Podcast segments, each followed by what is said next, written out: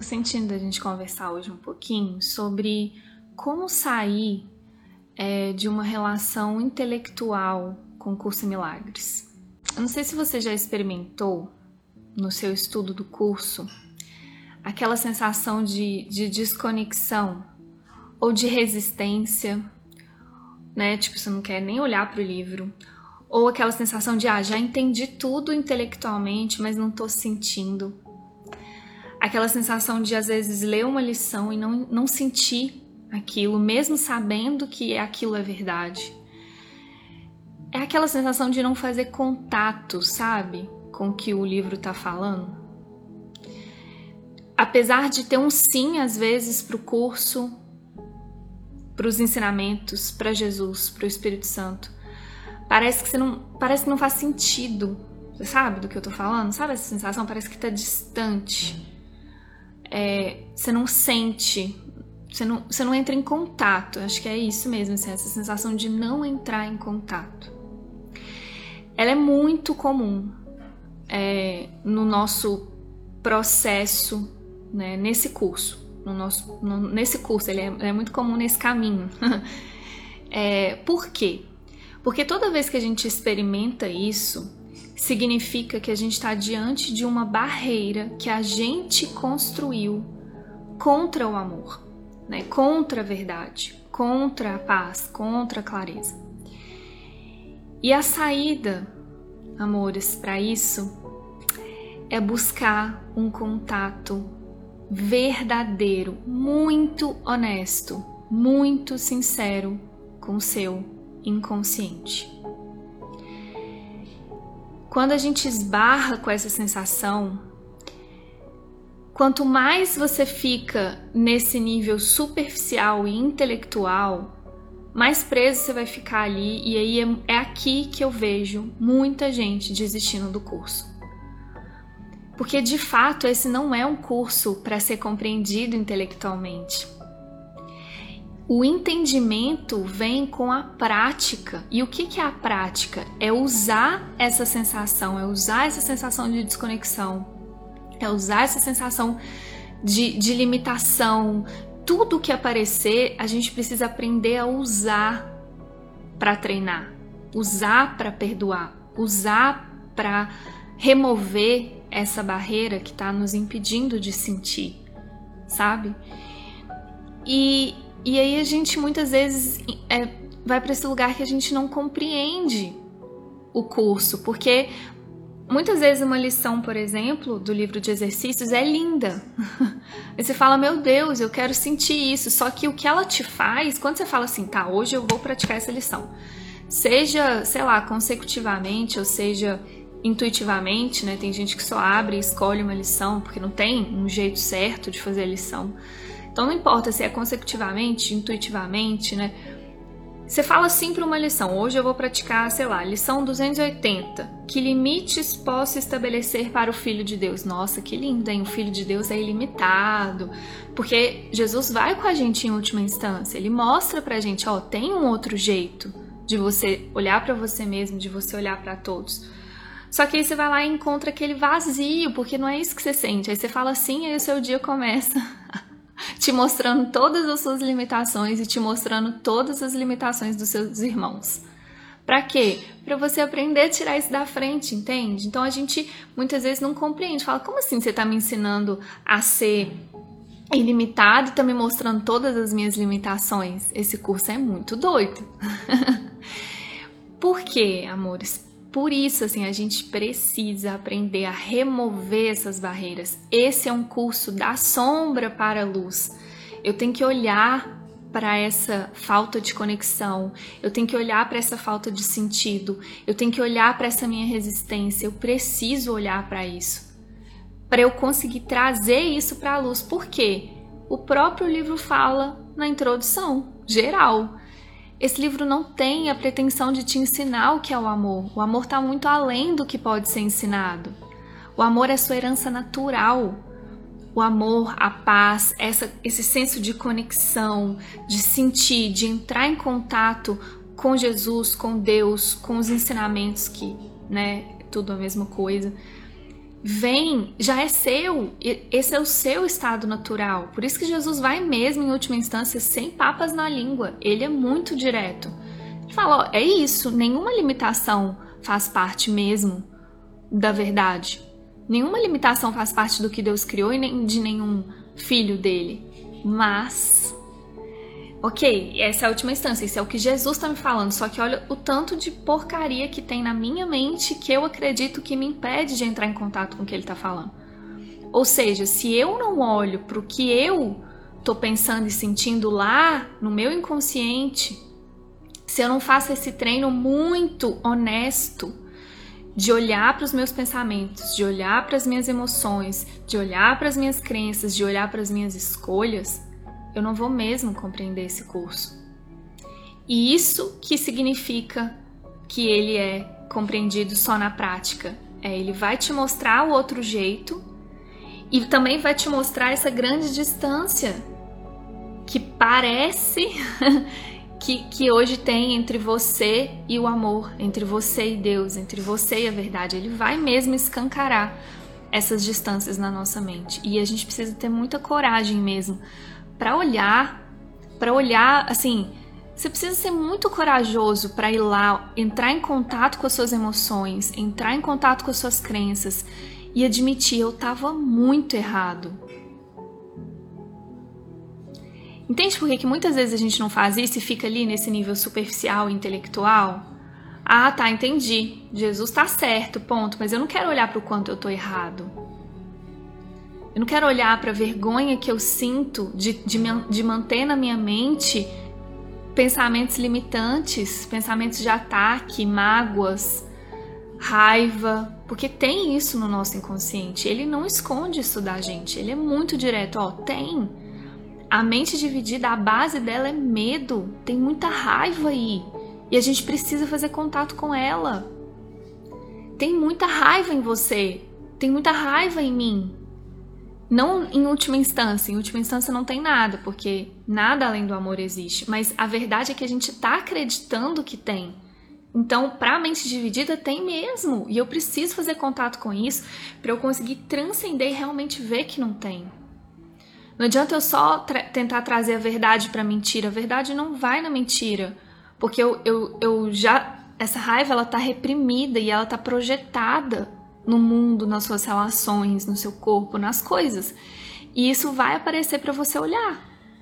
E se eu não olho, aquilo vai continuar se repetindo, eu não vou fazer contato com aquilo. E aí eu vou me distanciando não só do livro, mas de Deus, da verdade. E é, essa é a grande frustração que eu sinto. Eu escuto, gente, eu recebo muitas mensagens de pessoas, nossa, me afastei do livro, porque chega nesse ponto aonde precisa assumir que tá errado. Precisa encontrar um jeito de entrar em contato com o inconsciente. Porque senão não dá para transcender, não tem o perdão verdadeiro. O perdão não é só frases bonitas e falar, ah, tá, entendi. Não, eu preciso fazer contato com aquilo, eu preciso sentir aquilo até até eu desistir daquilo, até eu realmente falar, eu não quero mais isso, até eu escolher de novo. Eu preciso sentir. Não tem outro jeito. Tenho que fazer contato com as minhas emoções. Eu preciso fazer contato com o meu inconsciente. Eu preciso. E a boa notícia é que tudo pode ser ferramenta para você fazer isso. Desde que essa metafísica esteja clara, desde que a sua intenção, o para quê esteja claro, você pode usar qualquer coisa. Tem muitas formas de olhar para o seu inconsciente. Você pode fazer isso, sei lá, aprendendo um instrumento novo. Você pode fazer isso através da música, da arte, de filmes, né? Tem tantos professores que fazem isso. Livros, no, tudo. Tem um lembrete do amor maravilhoso que eu amo. Ele fala assim: você pode usar qualquer coisa para sentir qualquer coisa. Porque se você tem esse propósito claro, é assim, ó, eu preciso olhar para o meu inconsciente, tá? Essa é a postura. E aí você vai usar tudo que acontece. A pessoa que cruza o seu caminho, opa, isso aqui tá me mostrando que eu acredito. Obrigada. Isso é o meu professor agora. O curso é, vai nos ensinando a usar os relacionamentos, o silêncio e a oração para fazer isso. Né? Ou seja, usar tudo no seu dia a dia, tudo que te acontecer é material de estudo. É, são convites para você ir além daquela forma e falar: eu quero ver o que está além dessa forma. Por que, que essa forma está aqui na minha frente? O que, que isso me diz sobre as minhas crenças? Porque se está na minha frente, tem na minha mente isso. Se eu estou percebendo, isso faz parte do, desse inconsciente. Entende? Então, é sair mesmo, muitas vezes. E ele fala com a gente: quando você sentir que a sua resistência está alta, não insiste. Vai fazer outra coisa. E às vezes ele usa essa outra coisa. Só que não, a gente tem na mente né, essa ideia de que um bom estudante é aquele que lê, decora, sabe tudo. Só que, de novo, o entendimento, o saber tudo, o conhecimento vem com essa prática, com o contato que eu faço com essa barreira e com a minha devoção, a minha disponibilidade de perdoar aquilo, ou seja, de usar aquilo como meu mestre, como meu professor, para me mostrar as ideias que eu estava mantendo. Entende? Porque se eu sinto qualquer coisa com qualquer coisa, é porque isso tá só, né? Eu não sinto nada pelo que tá fora, eu sinto porque eu, pelo que eu escolho pensar e sentir. Né? Nunca é sobre alguém ou alguma pessoa, é o que tá na minha mente. Se eu vejo injustiça no mundo, a justiça tá na minha mente. Se eu vejo violência, se eu vejo qualquer coisa que parece que tá lá fora, tá na minha mente. E enquanto eu não tenho essa postura de trazer e falar, eu vou olhar, eu quero olhar para todas essas limitações, eu quero olhar para todas essas crenças. Eu vou continuar experimentando esse. É um vazio mesmo, gente. É uma falta de sentido. Fica teórico, fica chato, fica sem sentido. Porque não tem nada realmente acontecendo. Parece que tem, né? Você pode até estar tá lá lendo livro todos os dias, 8, 10 horas por dia lendo, mas se você não está fazendo esse movimento de entrar em contato com o seu inconsciente, de olhar para as barreiras que você está colocando contra o amor, você não está realmente fazendo um curso milagres, por mais que você esteja lendo o livro. Essa é a verdade. Dói às vezes falar isso, né? E, e eu tive que falar isso pra mim muitas vezes. Tipo assim, nossa, que linda, hein? Você tá uma boa estudante, mas o quanto você tá realmente sentindo isso? O quanto você tá aceitando os professores que estão chegando para você? Porque todas as lições que estão na sua frente você pediu. E o livro fala, você não escolhe muitas vezes os professores. Nem o conteúdo do livro, nem o conteúdo que você tem que aprender, você escolhe. Você escolhe quando você quer aprender. Eu quero aprender agora. Pronto, chega o professor. E o quanto eu estou recebendo esse professor? Porque esse professor pode ser uma pessoa, um namorado, um amigo, um chefe, sei lá, um, o, curso fala, né, que todos os relacionamentos são relacionamentos de ensino e aprendizagem e tem vários níveis. A pessoa que você encontra na fila do supermercado não é por acaso, ele é o seu professor. Se tá na sua frente, é o seu professor. Agora, o que, que é decisivo? A minha postura de aluno. Hoje mesmo eu postei um lembrete que eu recebi no México, e finalmente eu recebi, que é muito lindo. Que, que Jesus falou muito para mim assim, que é a sua postura de aluno que te faz um bom professor. O que, que é isso, postura de aluno? Né? A mente já vai para aquele lugar de sentar na carteira, estudar. Nanana. Não, a minha postura de aluno, o quanto eu dou boas-vindas a tudo que está chegando. O quanto, diante de tudo, eu vou em oração. Para mim é isso, assim, a minha postura, a minha humildade de ser aluno é isso, é assim, ó, dá um passo para trás. Isso é meu professor. Isso é meu professor. Pode ser uma pessoa, uma situação, qualquer coisa é o seu professor. Tá na sua frente é o seu professor. Né, eu já falei isso aqui algumas vezes. Quem é o melhor professor de um curso de milagres? Às vezes o ego vai com paras didáticas. Não, eu gosto dessa pessoa, eu não gosto dessa. Eu acho que essa conecta, essa não conecta. A gente vai muito para esses lugares, né? Gente, o melhor professor de um curso de milagres é sempre aquele que está na sua frente. E algumas vezes pode ser um câncer, seu professor. Pode ser uma dor de barriga. O meu, meu professor, primeiro professor do curso, foi uma cólica renal, um burnout, uma depressão. Entende? É a minha postura de aluno que faz com que eu receba os ensinamentos que aquele professor tem para mim. E tem que ter um sim. Tem que ter um sim para isso, para usar tudo, para estar tá muito atento a isso, a tudo que chega. Ó, obrigada. Você tá chegando aqui porque eu preciso fazer contato com o que tá no meu inconsciente. Eu preciso. Se eu quero experimentar esse amor de Deus, essa paz, preciso aprender a usar tudo sem exceção. E é uma das orientações firmes que ele dá pra gente. Não faça exceções. Porque não tem exceções. Não tem um professor melhor que o outro. Se tá na sua frente, seja o que for, é o seu melhor professor.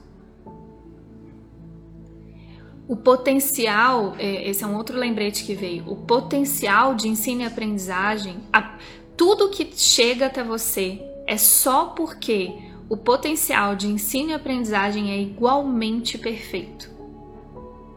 Ou seja, você é igualmente, no mesmo tempo, na mesma igualdade, sendo bem redundante para ver se a gente entende, o melhor professor e o melhor aluno daquela pessoa e daquela situação.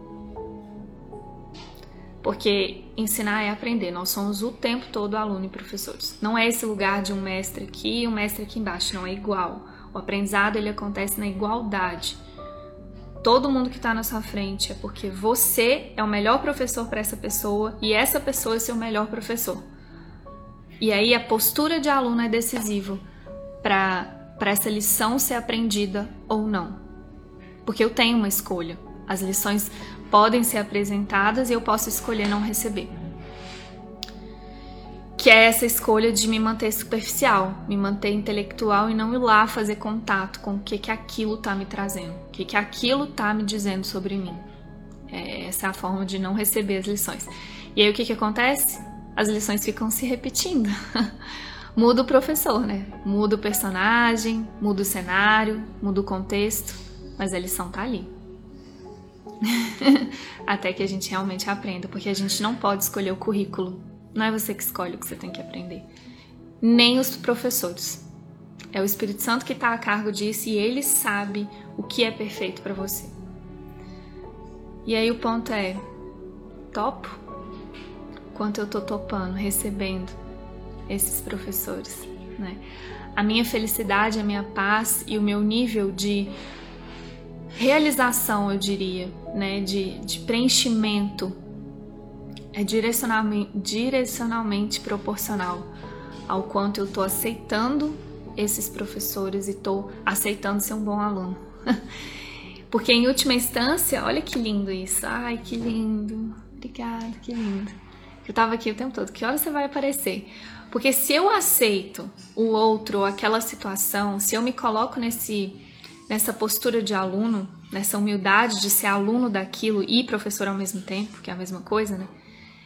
Na verdade, gente, olha que lindo. Na verdade, eu estou falando sim para o meu professor interno.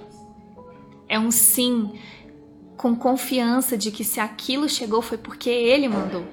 Porque todos temos o mesmo professor interno. O Espírito Santo é o nosso professor aqui. Entende? Então, se eu falo sim para o que parece ser um professor aqui, nesse mundo dual que eu percebo, na verdade, eu estou falando sim para esse professor interno. É assim, ó, você me fala o que fazer. Você me fala onde ir. Você me fala o que falar, com quem falar. Entende? E é uma é uma é uma é uma devoção mesmo assim, ó, de eu aceito essa lição. eu aceito com muita humildade ser seu aluno, fazer contato com o que eu tô sentindo. Porque eu não quero sentir esse vazio e essa falta de sentido. Eu quero a verdade. Eu quero o amor, eu quero a paz, de verdade, assim. Então, me mostra. E aí, esse sim, ele vai com você. Então, na verdade, a gente está falando sim para esse professor interno. Através do nosso irmão, através daquela situação. É assim que ele nos ensina a remover as barreiras que a gente construiu contra o amor. Beleza? Ai, que bom, né? Nossa, muito bom falar sobre isso, assim. E renovar essa oração de de devoção, eu diria mesmo, a esse professor que vai trazer os professores certos na hora certa. E renovar mesmo essa devoção de eu só quero fazer contato, me mostra o que está na minha mente, me mostra que eu estou errado e me ajuda, me ensina a enfrentar essa vergonha, esse medo, essa raiva de estar errado. Me mostra, a gente tem um grande professor. Ele é muito maravilhoso e ele usa os nossos irmãos. A gente pode pegar emprestado a confiança dos nossos irmãos, a fé, a devoção dos nossos irmãos. Tem muitos irmãos mais velhos aí que já percorreram muitas vezes esse caminho que a gente está querendo percorrer. E é emocionante quando a gente realmente entende isso e aceita esses irmãos como nossos professores. Assim como Jesus nos ensina a fazer, né? Ele é o nosso professor de um curso em milagres. Ele é o nosso irmão mais velho. Ele é mesmo. que a gente possa ter essa humildade mesmo de aceitar isso. E ele só é porque ele é muito devoto à verdade. E a devoção dele merece e justifica a nossa devoção. Só isso que justifica a devoção. Vamos juntos, muito juntos, iguais. Nisso eu, eu honro, eu agradeço muito essa oportunidade da gente estar aqui aprendendo juntos muito juntos.